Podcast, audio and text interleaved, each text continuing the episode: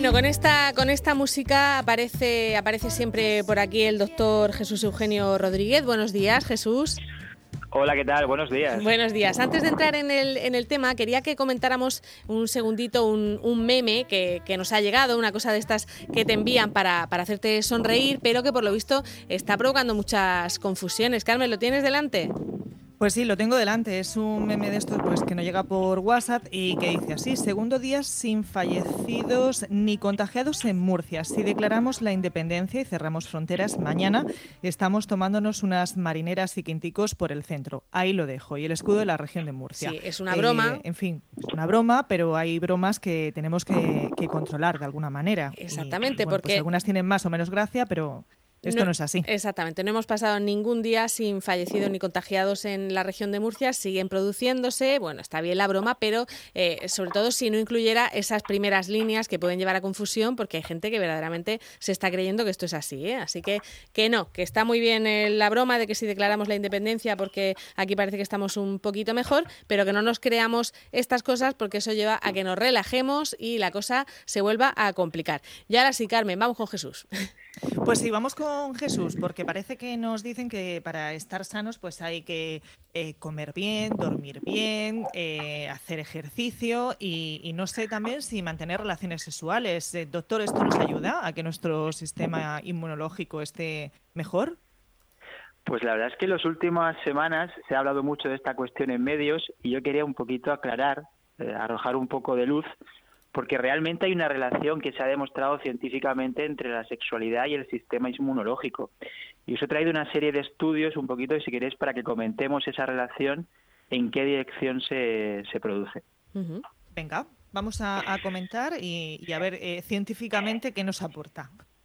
El que más, el estudio que más se ha paseado por medios, al que más se ha hecho referencia, es un estudio que tiene que ver con un grupo de hombres a los que se les pidió que se masturbara, se masturbasen, y se midió a los 5 y a los 45 minutos si había habido algún cambio en su sistema inmunológico y realmente se demostró que había habido un incremento eh, absoluto en el número de leucocitos, este tipo de, de anticuerpos, de células que nos defienden de las infecciones y realmente se pudo demostrar que sí hay un efecto y que en ese plazo de tiempo donde se tomaron las medidas pues había producido ese aumento en las concentraciones de este tipo de, de, anticuerpos. Ese es el estudio al que más referencia se hace la mayoría de, de, medios. Es un estudio que se hizo solamente con hombres. Yo tengo otros dos muy interesantes, sobre todo uno de ellos eh, para la mujer, y otro también muy curioso, que a mí personalmente me ha hecho bastante gracia, es uno que se hizo en Estados Unidos, en el que se le preguntó a 112 estudiantes por su vida sexual. Y ellos pues sí. tenían que decir cuánto lo hacían por semana. Yo entiendo que a esas edades, pues a lo mejor es, ese dato puede ser subjetivo. Confuso, y era, ¿no? Confuso, confuso. Subjetivo. Confuso, sí.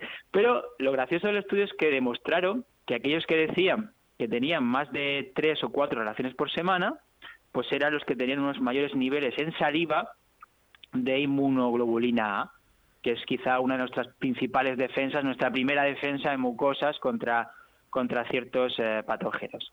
Y, y aquí la conclusión del estudio era, por un lado, uno, o realmente el tener relaciones sexuales frecuentes mejora nuestro sistema inmunológico, o realmente aquellas personas que son más mentirosas pues tienen un mejor sistema inmunológico.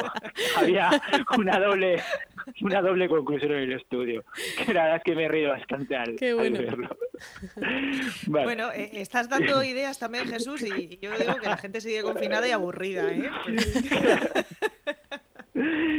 y, y, el tercer estudio, para mí el más interesante y además el más, eh, técnicamente el más completo, tiene que ver con un estudio que ha publicado el Instituto Kinsey, que es un instituto de referencia en Estados Unidos de, de sexualidad, pero cogiendo los datos de otro laboratorio de, de, de, Estados Unidos que, que anualmente genera una serie de datos, una base de datos, donde estudia una cuestión muy importante que es la, la relación que hay entre la infertilidad en la mujer y el sistema inmunológico. Hace una serie de estudios, una serie de bases de datos, y ellos han podido demostrar y han publicado que para poder aumentar la probabilidad de quedarnos o de quedarse una mujer embarazada, es muy importante que la mujer tenga relaciones sexuales muy frecuentes, no solamente en el momento de la ovulación. ¿Por qué?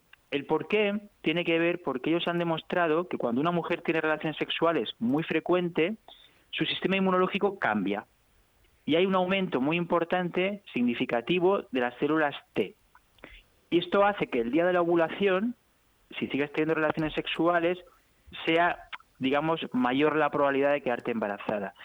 De rebote, sin quererlo, lo que están demostrando que también en la mujer una conducta sexual frecuente tendría un efecto importante sobre su sistema inmunológico, en este caso, pues mejorando esa, ese patrón en cuanto a un aumento de estas células T. Con lo cual, tanto en hombres como en mujeres tenemos diferentes investigaciones que señalan un impacto de las relaciones sexuales, es decir, cuando tenemos sexo, eso cambia, probablemente por razones neuroendocrinas, altera nuestro sistema inmunológico y esa alteración sería de forma positiva. Eso nos puede llevar a concluir que las relaciones sexuales frecuentes favorecen un mejor eh, funcionamiento de nuestro sistema inmunológico. Bueno, pues, pues claro que sí. Sí, no, no, no, está mal, vaya, llegar a esa conclusión. Pues sí, al final es eh, ¿no? alegría para el cuerpo, ¿no? Y eso nunca puede ser malo, ¿no? Alegría para el cuerpo, eh, mental y físicamente, porque parece que al cuerpo estos cambios que se producen con la, con, la respuesta orgásmica, esos cambios neurohormonales, parece que al cuerpo lo mejoran. Hay ciertos parámetros que el cuerpo, digamos, que está en un estado óptimo de, funcionamiento, lo cual no hay que confundir, como he leído por allí, que es lo preocupante, hmm. que mantener relaciones sexuales previene el contagio. O sea, ah, ese, es el, ese es el extremo que yo he leído en algunos artículos y el que me ha preocupado. Es decir, una cosa es que tener relaciones sexuales tenga un efecto en el sistema inmunológico positivo y otra cosa es que vaya a protegernos de un contagio que obviamente no. Bueno, pues yo creo que ha quedado muy claro, vamos, la, la diferencia. Sí, ha estado claro y, en fin, basado en esos estudios científicos y, a ponerlo en, marcha. Eh, nada, pues con mucho amor, sin besos todavía, ¿no, Jesús? Pues aquí en el estudio, ya digo, incluso hay gente que aunque no lo haga, diciendo que lo hace, a lo mejor hasta el, sistema inmunológico lo engaña. Ah, o sea, que también decir mentiras, bueno, madre mía, qué idea acabamos de dar, Jesús. Si uno se cree que lo ha hecho, si uno se, se, cree que se ha hecho, se, se, autoengañe y se lo cree de verdad, yo creo que su sistema neuroendocrino también actúa. También funciona. Vale, muy bien, pues nos lo apuntamos, que habrá alguno que no tenga con quién, oye, y esto le, le consuele. Jesús, muchísimas gracias. Un placer, como siempre. Venga, hasta luego. Adiós. Adiós.